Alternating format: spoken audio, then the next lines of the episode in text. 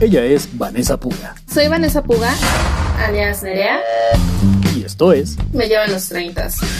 Un podcast para aprender eso que nadie nos enseñó. ¿Cómo ser adulto?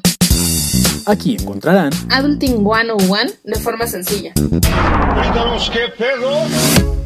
Ponte cómodo, prepárate un café. Y escuchen cómo a través de pláticas entre amigos, resolvemos cosas que nos fallan, así como a ti.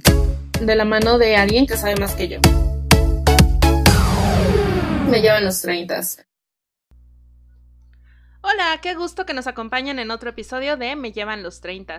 Soy Vanessa Puga, alias Nerea, y recuerden que me encuentran en redes como Nerea BPB. Estoy en Twitter, Facebook, Instagram y ahí leo sus sugerencias sobre este podcast. El día de hoy me acompaña una mujer a la que admiro mucho, Melissa Puga. Ella es química de alimentos con experiencia en investigación y desarrollo en varias empresas multinacionales. Es entrenadora personal certificada, ama hacer pesas, comer, el chocolate, viajar y los perros. Mel, muchas gracias por acompañarnos. Hola, muchas gracias por invitarme. Antes de empezar, es importante que sepan que este episodio es informativo. Nada de lo que se diga va a reemplazar la opinión de un profesional de la salud que valore la historia y situación de cada uno de ustedes. ¿Por qué les digo esto? Yo le pedí a Mel que nos acompañara el día de hoy para hablar de un tema que parece que se está poniendo muy de moda o que lleva un rato volviéndose más de moda, que es el eh, llevar una vida fit o ser súper saludable poco a poco hemos visto cómo cada vez más personas hablan de hacer ejercicio, eh, hacer dietas, seguir ciertas rutinas, buenos hábitos. Y si bien esto no, es, no está mal, hay cosas que a mí me llegan a preocupar porque, por ejemplo, es muy fácil encontrarse en redes sociales, ya sea con influencers, con gente que se dedica a vender productos milagro que te hacen bajar de peso súper rápido, o distintas, distintos personajes que no forzosamente están certificados te dicen cómo es que puedes bajar de peso. Te dan estas dietas que parece que, no sé, comes verduras durante tres semanas y entonces ya con eso lo lograste y vas a poder tener el cuerpo que siempre soñaste y los abdominales de inserta aquí su actriz favorita o su actor favorito. Y la verdad es que yo creo que no es así. Entonces, por eso le pedí a Mel que nos acompañara y nos diera su opinión al respecto, lo que ella sabe al respecto de todo esto y algunas recomendaciones. Entonces, para empezar, ¿existe o no esta fórmula mágica para ser completamente fit y sano? No sé qué opinas tú. Eh, depende cómo lo quieras ver. De que existe una fórmula infalible, definitivamente sí. De que sea tan mágica, no creo. Eh, realmente lo que tenemos que hacer es tener hábitos saludables. Algo que nos promete, como tú bien dices, un cambio instantáneo. En dos semanas de tomar esta pastilla ya la hiciste. O come solo manzanas durante una semana y vas a entrar en el vestido para la boda. Puede que funcione, pero definitivamente no es sano y no es sostenible. Eh, en lo que nos tenemos que enfocar es en tener una alimentación balanceada y tener la actividad física necesaria y adecuada para pues nuestro estado actual, porque tampoco es razonable esperar que alguien que lleva 15 años sin hacer nada de ejercicio de un día para otro se vuelva un máster de CrossFit, por ejemplo. Lo importante de estos hábitos justo es eso, tienen que ser hábitos, involucran un cambio en nuestra manera de pensar y en nuestras actividades diarias y tienen que ser sostenibles, porque algo que nos promete un resultado a muy corto plazo muy probablemente es algo muy drástico que no podemos mantener. Por lo tanto, puede que en un periodo corto logremos nuestro, y lo digo entre comillas, objetivo, porque nuestro objetivo realmente debería ser sanos, no tener un peso específico, no vernos de cierta forma, ser sanos debería ser el objetivo. Entonces, si es algo que podemos mantener a largo plazo, eventualmente los resultados van a llegar y nos vamos a mantener así. Y esto tiene que ser en conjunto, ¿no? O sea, no es nada más o mantengo una dieta o hago ejercicio, sino que tienen que ser ambas cosas, porque si no, pues no verías estos cambios en el cuerpo. Bueno, de entrada tú dijiste, nuestro objetivo tendría que ser el ser sanos y no tener X cuerpo en particular, porque aparte, este estándar de belleza que nos venden, pues muchas veces físicamente es imposible, ¿no? Nuestro cuerpo no, no está hecho así y es más bien sentirse a gusto con lo que tenemos. Entonces, ¿qué es lo que tú defines como algo sostenible, realmente sostenible? Algo sostenible es algo que a la larga se convierta en algo rutinario para nosotros y no nos pese. Por ejemplo, mucha gente piensa, ay, me tengo que poner a dieta, me la tengo que pasar comiendo lechuga y yo amo los taquitos. Eso no es sostenible. Por mucha fuerza de voluntad que tengas, si nunca vuelves a comer tacos, más bien, si crees que nunca vas a volver a comer tacos, vas a acabar por tirar la toalla porque pues amas los tacos. Y se entiende. Algo sostenible sería que dijeras, ok, en lugar de cenar tacos cinco días a la semana, voy a cenar tacos un día a la semana y los demás días, pues voy a procurar algo quizá menos grasoso, menos calórico. Algo que yo empecé a aplicar hace un tiempo y le recomiendo a todos los que se me acercan con esta pregunta es, en todas las comidas, meter un poco de verdura y algo de proteína. Y no estoy diciendo te tienes que llenar de ensalada mañana, tarde y noche. Pero, por ejemplo, ¿qué tal que a tu huevo en la mañana le pones un par de champiñones? Y a tus quesadillas en la noche algo de espinacas. Ahí ya estás comiendo verdura. Y te va a ayudar a... Sigo comiendo mi huevito, sigo comiendo mis quesadillas, pero estoy balanceando. Entonces, a largo plazo lo voy a poder mantener. Y creo que eso es clave, ¿no? Porque siempre pensamos en dieta como algo que restringe y entonces es ok, voy a ser sano, entonces me voy a despedir para siempre de los chocolates, las golosinas, no sé, desayunar hot cakes o comer chilaquiles. Y creo que también por eso nos desmotiva tanto pensar en llevar ciertos hábitos saludables, entre comillas, ¿no? Exactamente, yo estoy completamente en contra de cualquier dieta que implique restringir algo. Si te gusta algo y te dicen no lo puedes volver a comer, te estás preparando para el fracaso. La idea es que sea más balanceado, no se trata de, me gustan las donas, entonces todos los días voy a comerme tres donas, también no te pases, pero una dona a la semana, dos donas a la semana, si lo balanceas adecuadamente con fibra, verduras, frutas, carbohidratos de índice glicémico más bajo, es decir, que el azúcar se dispare en tu sangre más lentamente, te va a ayudar. La proteína también es súper importante y además te ayuda a sentirte saciado más rápido.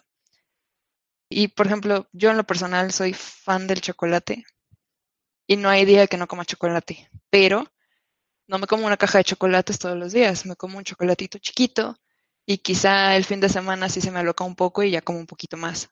Pero si a mí me dices no puedes volver a comer chocolate nunca más, yo no te vuelvo a hablar nunca en la vida, prefiero el chocolate. ok, entonces también aquí tenemos que pensar, bueno, no, antes de eso, tú dices muy fácil, comer proteína, y no sé si la gente vaya a pensar, entonces tengo que comprar de estos batidos de proteína que siempre consumen los que van al gimnasio y demás. Suena muy tonto, pero la verdad pensémoslo. En la escuela y normalmente en casa no nos enseñan realmente cómo balancear y las dietas, este plato del buen comer y demás, que medio nos han ido enseñando, pues ha ido cambiando. Entonces, a nuestros papás, a nuestros abuelos les dijeron, tú desayúnate dos huevos estrellados, una salchicha asada y tocino, y eso es un gran desayuno, y después nos dijeron que no, porque colesterol y grasas y no sé qué tanto. Entonces, ¿a qué te refieres con proteína? Ok, es una muy buena pregunta. Me voy a regresar hasta un poquito más. Hay algo que se llama macronutrientes, es decir, justo estos grupos en los que se dividen los alimentos que tú mencionas como el plato del buen comer. Hay proteínas, carbohidratos y grasas. La proteína eh, es lo que construye nuestros músculos, por ejemplo, nuestros tejidos. Y podría ser cualquier tipo de carne, ya sea roja o blanca, pescado, huevo, incluso el queso tiene proteína, los lácteos en general. No tiene que ser de estos suplementos que tú dices que además son carísimos de París. Digo, si los quieren consumir, tampoco tengo nada en contra. Pero, por ejemplo, si desayunas huevo, tienes proteína.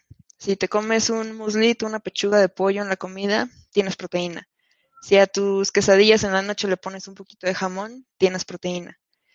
Carbohidratos serían, estos son mucho más fáciles, todo el mundo los conoce porque están muy satanizados los pobres, pero son súper necesarios porque nos dan energía para todas nuestras actividades. El cerebro, de hecho, funciona a base de carbohidratos. Y sí, es el azúcar, por ejemplo, pero también los carbohidratos o los azúcares que tiene la fruta son bastante sanos. El pan, por ejemplo, eh, mi amado chocolate tiene varios carbohidratos. Y finalmente la grasa también está muy satanizada, pero nuestro cuerpo la necesita, por ejemplo, para transporte de vitaminas. Eh, también tiene alguna función estructural y de protección para el cuerpo. Grasas serían pues aceites, mantequilla, manteca. Las nueces tienen mucha grasa, la crema de cacahuate tiene mucha grasa. Y la palabra grasa no es mala, la palabra dieta no es mala. Todo es necesario. Lo importante es balancearlo. Y aquí entra muy en juego lo que tú comentabas al inicio. Yo lo que estoy haciendo es, ver sí que información general, pero no hay una ecuación perfecta para todo mundo.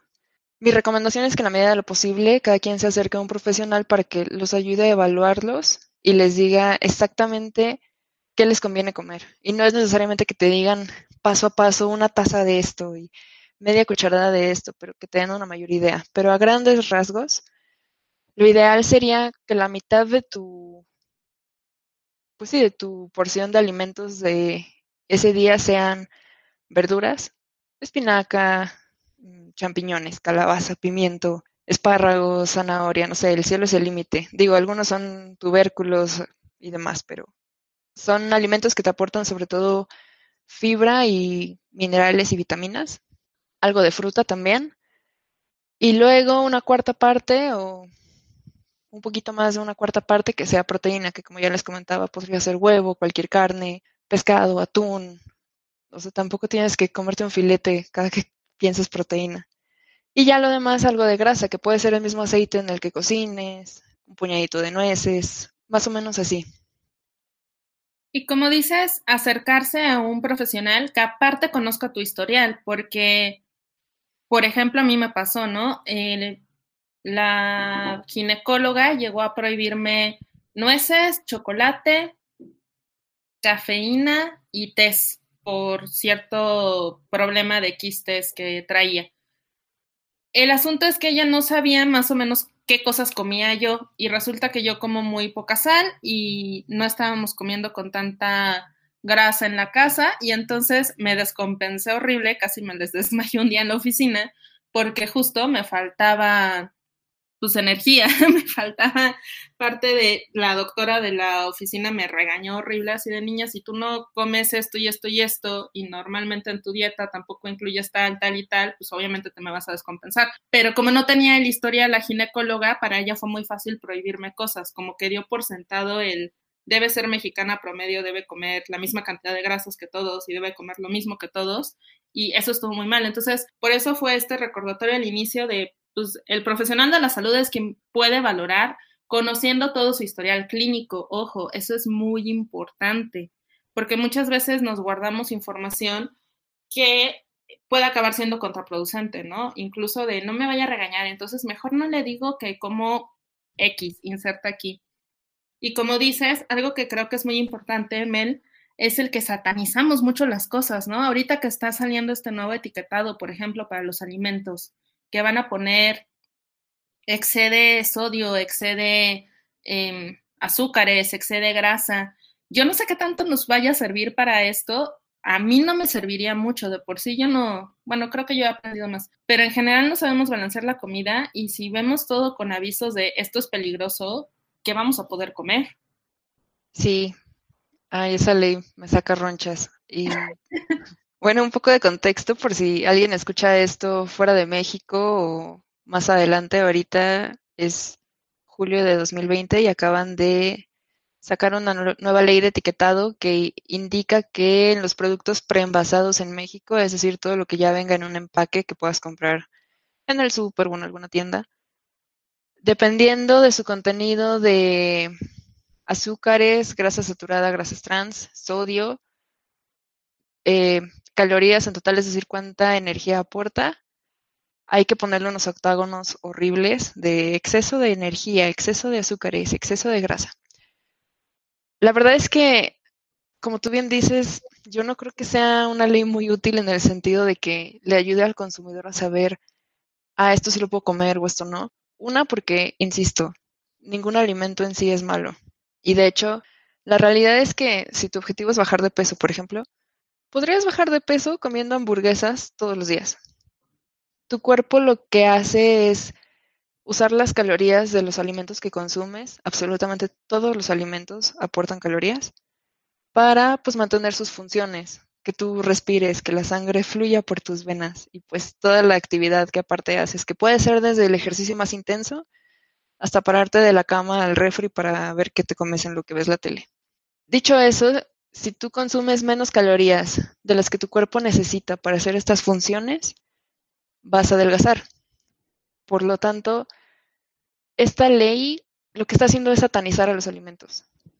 Porque además los estándares que fijaron para decir, ah, tiene demasiada azúcar, tiene demasiada grasa, la verdad es que son muy bajos. O sea, está hecha para alimentos preenvasados, pero de verdad yo he hecho el análisis. Si esto se le hiciera a el arroz que hago en mi casa, tendría exceso de azúcares o tendría exceso de calorías.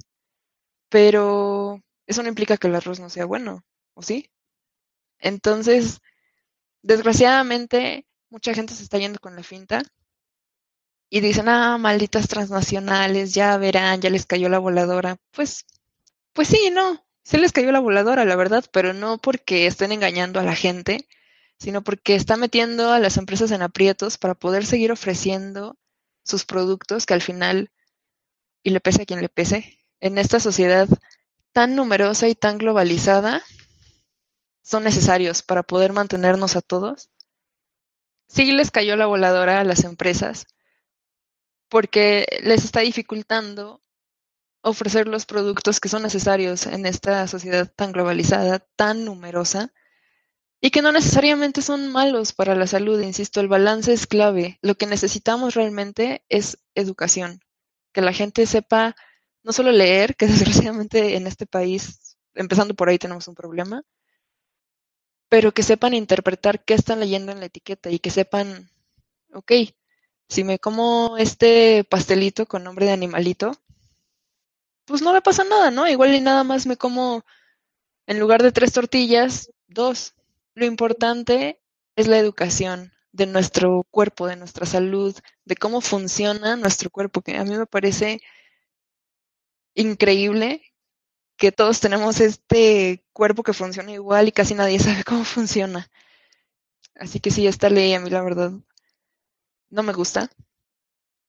Ni modo hay que cumplir con ella, pero creo que sí vale la pena informarnos un poquito más porque el hecho de que algo venga etiquetado como exceso de azúcares no implica que por verlo y mucho menos comerlo vas a engordar tres kilos.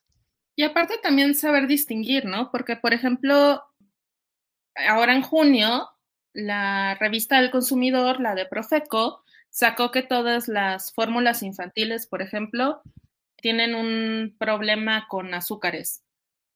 Y en realidad no es que tengan azúcar añadido, y eso es como la gran diferencia, sino que tienen lactosa, y tú lo puedes explicar mejor que yo, y entonces, pues sí, sí tienen cierto nivel de azúcar pero la gente se va con el, oh, por Dios, traen azúcares y entonces ya esto es malo y esto es dañino y en realidad, pues no. O nos podemos ir al otro extremo, que es la gente que cree que está desayunando súper saludable porque se compra su cóctel de frutas, de estos que son frutas mixtas y es como un cuarto o medio kilo y le echan miel granola y una torre de chantilly, ¿no? Y entonces ya se sienten que están desayunando súper bien porque comieron fruta. Completamente de acuerdo. Me hizo reír eso de el desayuno. bueno, eh, explica el por qué, porque tú y yo lo hemos platicado por aparte, pero tal vez haya gente que diga, ¿qué, qué tiene si es fruta? No, sí, sí, a eso iba. No hay un solo azúcar. El hecho de que un alimento contenga azúcares no implica que traiga el azúcar refinada que nosotros vemos en nuestra alacena disuelta por ahí. hay muchos tipos de azúcares que son diferentes moléculas que se comportan todas como carbohidratos y nos dan energía cuando lo consumimos. Pero, por ejemplo, la fruta contiene sobre todo un azúcar que se llama fructosa. Sin embargo, la fructosa está hecha por una de sus dos moléculas es glucosa, que es la que nos da la energía y la que, por ejemplo, en los diabéticos puede causar problemas por los picos de insulina y demás. No me voy a meter mucho en temas médicos. Pero así como la fruta tiene fructosa, la leche tiene lactosa. La lactosa es el azúcar inherente de la leche y la necesitamos, sobre todo cuando somos pequeños. Al final recordamos que la leche está diseñada para alimentar a los bebés y les da energía.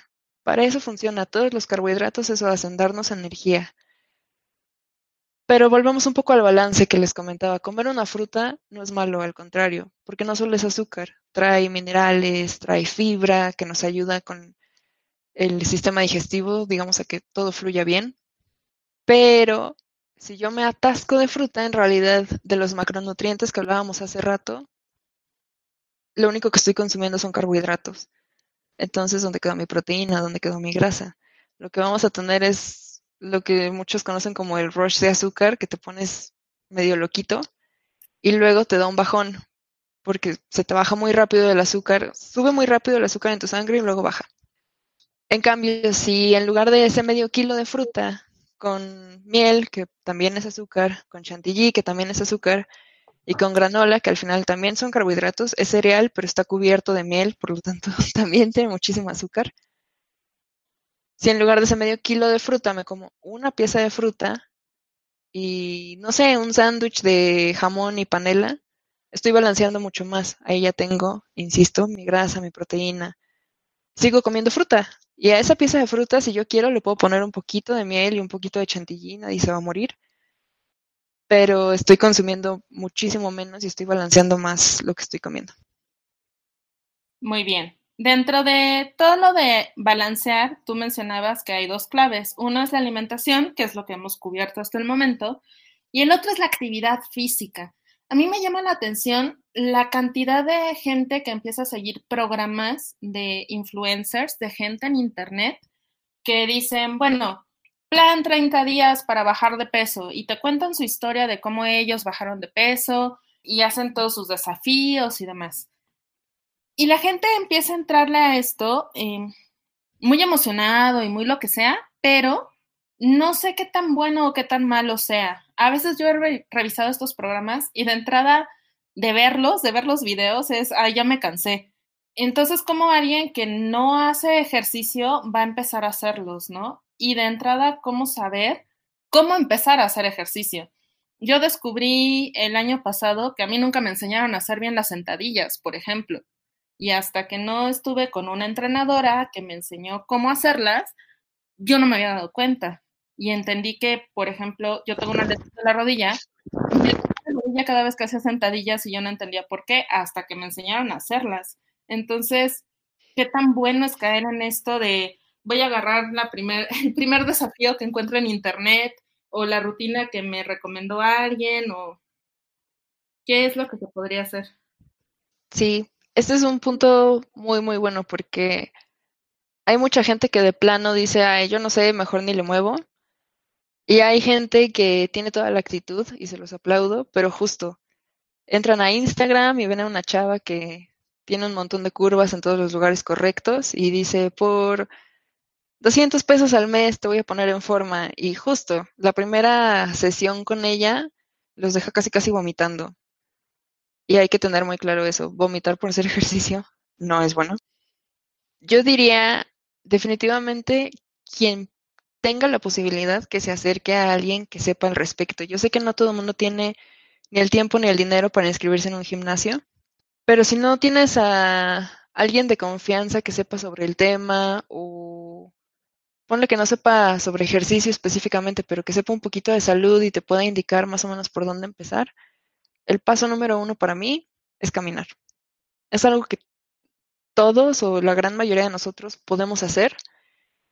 Y yo estoy segura de que muchos de nosotros, si nos fijáramos en el contador de pasos del teléfono, a veces no damos ni mil pasos al día. Literal damos 800 nada más porque pues me tenía que parar al baño y a la cocina y pararle de contar, ¿no? Tampoco digo que tenemos que llegar a 10.000 pasos todos los días y todos somos unos atletas, pero si de plano no haces nada y no sabes por dónde empezar, camina, salte a dar la vuelta, saca a pasear a tu perro. Y si en tiempos de coronavirus de plano dices, no, no quiero salir y yo no tengo caminadora y no tengo espacio, yo sé que se van a sentir un poco tontos haciéndolo al principio, pero estoy segura de que todos nos sentamos a ver la tele en algún momento del día. ¿Por qué no en lugar de ver la tele sentado te pones a marchar en tu lugar? Te estás moviendo, le estás dando a tu cuerpo el movimiento para el que está hecho. Nuestro cuerpo no está hecho para estar sentados 10, 12 horas al día y el resto de las horas acostados. Estamos hechos para movernos y si no usamos nuestro cuerpo, se atrofia. Entonces, paso número uno para mí, dar pasos. Paso número dos, si ya te sientes un poquito más valiente, yo me fijaría en que, si no, insisto, si no tengo acceso a alguien que me vaya diseñando rutinas, que la verdad es que sería lo ideal, no tiene nada malo comprar quizá un programa, pero yo me fijaría mucho en que no me prometan resultados mágicos. Alguien que me diga en un mes vas a bajar 20 kilos, de entrada para mí está descartado. Por lo que decíamos al principio, tiene que ser algo paulatino, sostenible. Si la primera sesión de su programa, que según es para principiantes, me tiene haciendo 28 sentadillas con brinco cada 30 segundos y luego corre 3 kilómetros y luego nada la distancia del canal de la Mancha, algo está mal. Yo me fijaría en que el programa sea progresivo y justo que yo me sienta cómoda haciendo los ejercicios.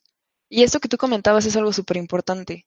Si no tienes quien te guíe, o si tienes quien te guíe, pero lo estás viendo en una pantalla y no es como una interacción más en tiempo real, cualquier cosa que duela está mal. Quizá ese ejercicio no es para ti, quizá tienes una lesión, pero nunca hay que esforzarnos más allá de las señales que nuestro cuerpo nos está dando. Por ejemplo, a ti te dolía la rodilla al hacer sentadillas. No es normal. Y a veces pensamos, no, es que no estoy acostumbrado a hacer ejercicio. Sí, seguro es eso. Puede ser que tus articulaciones sí no estén acostumbradas a ese movimiento, pero entonces no la forces. Si te duele al bajar, baja solo a la mitad de la distancia. Tienes que estar seguro de que lo que estás haciendo no necesariamente no te reta, porque al final, pues sí buscamos que se acelere un poquito el corazón, pero nunca debe ser doloroso, nunca lo debes sufrir. Y mi último consejo sería buscar una actividad que disfrutemos. Si a mí me dices, tienes que salir a correr todos los días, yo odio correr. Si me ves corriendo, corre tú también, porque algo me está persiguiendo. Entonces, si a mí me dieras un plan de ejercicio que involucra correr diario, no lo voy a hacer. O ponle que lo voy a hacer porque soy súper disciplinada, pero voy a decir todos los días, oh, me tengo que parar otra vez a correr. Odio correr, no lo quiero hacer, odio odiar, voy a ir corriendo y voy a ir pensando, ya quiero acabar, apenas llevo cinco minutos, me faltan veinte. Nada contra correr, pues. Si es lo que te gusta, hazlo. Pero justo, encuentra qué disfrutas.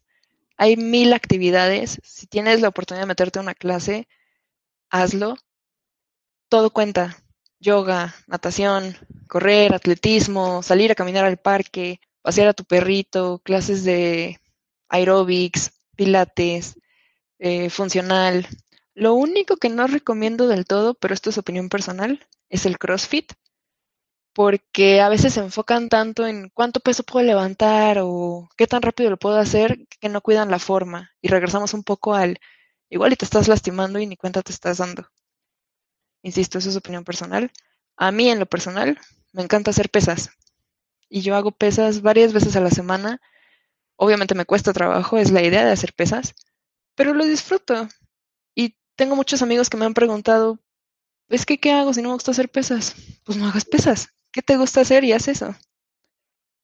Así que esos serían mis tips para empezar. Perdón. No, no, no, está perfecto. Y también el balance incluso en hacer ejercicio, ¿no? Porque hay gente que de repente despierta y dice, ok, hoy sí voy a empezar a hacer ejercicio y voy a hacer ejercicio siete días a la semana y me voy a matar para que todos estos años que nunca moví un dedo ahora se compense. Pero tampoco se trata de hacer actividad física pesada los siete días de la semana, ¿no? A menos de que seas de alto rendimiento y creo que ni así. No, qué bueno que mencionas eso y es súper importante. Casi tan importante como la alimentación y la actividad física es el descanso. Yo me puedo matar en el gimnasio, pero si no estoy durmiendo bien y si no le estoy dando chance a mi cuerpo de recuperarse, no solo no voy a ver progreso, puede que me esté metiendo yo solita el pie. Al hacer ejercicio, al final estoy poniéndole un estrés a mis músculos, mis articulaciones, mis tendones y mi sistema nervioso central. Puede ser que no acabe dolorida al día siguiente, sin embargo, mi sistema nervioso sí lo sintió. Y de eso realmente no nos damos cuenta, pero es algo que está muy estudiado. Yo recomiendo por lo menos un día a la semana descansar. Si de verdad eres necio y no es que tengo que sentir que hice algo, sal a dar una caminata. Pero, por ejemplo, alto impacto, yo no haría más de tres días a la semana. Alto impacto son brincos, no sé, burpees, todo lo que implique como mucho estrés en las articulaciones si lo que haces es entrenamiento de resistencia, es decir, pesas, ligas, o puede ser con tu propio cuerpo, pero por ejemplo sentadillas, ese tipo de cosas que estás trabajando contra una fuerza que te opone, nunca trabajes dos días seguidos el mismo músculo. Si hoy hiciste piernas, mañana no hagas pierna, mañana es brazo. Y si algún músculo todavía te duele, aun si te toca trabajarlo otra vez, déjalo descansar, te está hablando, necesita repararse. Y creo que eso es muy importante también, ¿no? Que luego no escuchamos a nuestro cuerpo y es algo que no, no hacemos ni cuando hacemos ejercicio ni cuando comemos. Ese típico comer con los ojos y no por el hambre también es pésimo, ¿no? Sí, es pésimo en todos los aspectos. Yo tengo muchos años comiendo más o menos de la misma forma pero la verdad es que de unos años para acá he bajado un poco de peso y la única diferencia fueron las porciones, porque me di cuenta de que hacía eso que tú dices, comía con los ojos. No, es que todavía me queda la mitad. La verdad es que ya no tengo hambre, pero pues ni modo que lo tire, ¿no? Obviamente no estoy diciendo tiren la comida, pero la guardas bien y el día siguiente te la comes. Hay que escuchar al cuerpo. Si ya estás satisfecho, aunque hayas comido una tercera parte de lo que sueles comer, no pasa nada. Después te lo terminas no sé, salí a un restaurante y de verdad ya no puedo, pero quiero postre, pues si de verdad lo quieres, pídelo y te lo llevas y luego te lo comes, pero no le estás haciendo bien a nadie forzándote. Pues creo que todo esto ha sido muy interesante. Una vez más recuerden, esto no sustituye cualquier recomendación médica y la opinión de un profesional de la salud es más importante, sobre todo si van a decidir empezar a cambiar sus hábitos. Quitemos la palabra dieta, quitemos estas restricciones, pensemos en cambiar nuestros hábitos y generemos hábitos saludables. Algo que creo que es también importante mencionar es no intenten cambiar todos sus hábitos a la vez porque entonces ya no es sostenible. Se vuelve un problema de estoy haciendo dieta, que recuerden que esa palabra tendríamos que borrarla, y encima de todo me tengo que parar súper temprano para hacer un ejercicio y como dijo Mel, y encima de todo escogen un ejercicio que no les gusta, ¿no? Salir a correr, la van a sufrir y en una semana o menos lo van a dejar botado. Entonces, creo que hay que ir poco a poco para generar estos hábitos y quizás sea más fácil empezar con alimentación y después con ejercicio o no sé qué recomiendas tú, Mel. Sí, definitivamente, si te quieres enfocar en una de las dos, yo empezaría por la alimentación.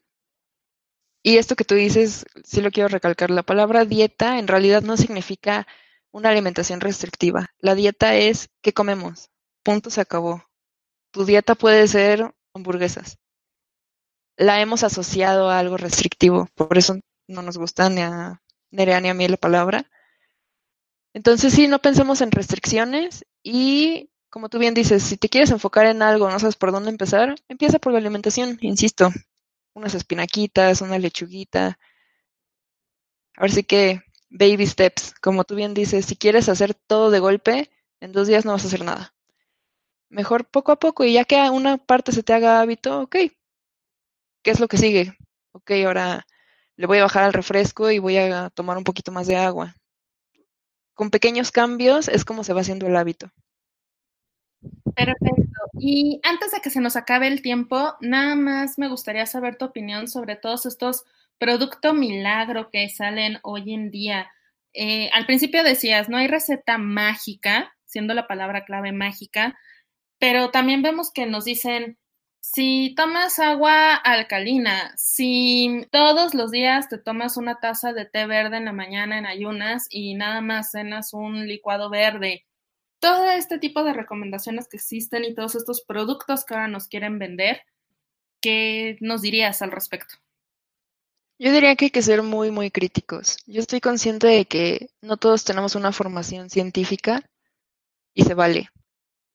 Pero el hecho de que la cadena que me llegó en WhatsApp diga, científicos de Londres descubren que el agua alcalina tiene 80.000 milagros, no implica que realmente científicos de Londres lo hayan descubierto. Si de verdad te interesa algo, yo me metería a buscar un poco más. Y no se trata de qué dice Wikipedia, o qué dice Facebook, qué dice Twitter. Busca artículos científicos, los puedes encontrar en Google. No sé, busca libros un poco más especializados, e incluso libros que muchos usamos en secundaria y prepa de ciencias naturales, química, fisiología básica, podrían ayudarnos a tener un poco más de esta capacidad de análisis que creo que es súper importante. Por ejemplo, ahorita que mencionaste el agua alcalina, a mí me parece increíble que se venda como pan caliente. Es agua. Nuestro cuerpo tiene un sistema de balance interno increíble. O sea, no hay una máquina en el mundo más eficiente que nuestro cuerpo para eso. Regula nuestra temperatura interna, regula nuestro pH, que es el nivel de acidez o qué tan básico es algo, que de hecho el agua alcalina, alcalino significa básico, que es lo opuesto de ácido. Y si lo piensas un poquito, es un poco ridículo pensar que lo que tú consumas va a cambiar ese balance, porque si así fuera, por ejemplo, si comes limón te mueres porque el limón es súper ácido. No necesitas ese tipo de cosas. Insisto, yo entiendo, no todos tenemos esa formación, pero todos tenemos al alcance herramientas para informarnos un poquito más. Muy bien. Y algo que le he estado pidiendo a mis invitados últimamente es, eh, si tuviera que dejarle un solo consejo a quienes nos escuchan, ¿qué es lo que les dejarías?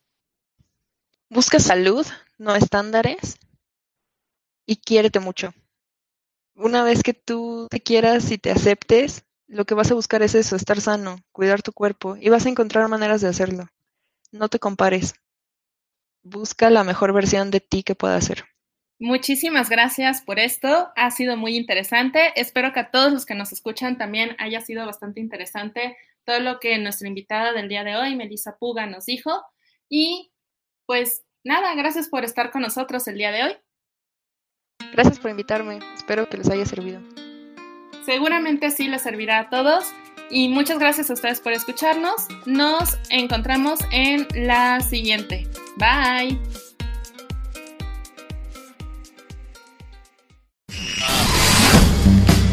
Ella fue Vanessa Puga. Soy Vanessa Puga, alias Nerea. Y esto fue Me llevan los 30. Un podcast para aprender eso que nadie nos enseñó. ¿Cómo ser adulto? Esperamos que hayas encontrado aquí Adulting 101 de forma sencilla. Díganos qué pedo. y salgas a poner en práctica lo que hayas aprendido hoy en Me llevan los 30. Hasta la próxima.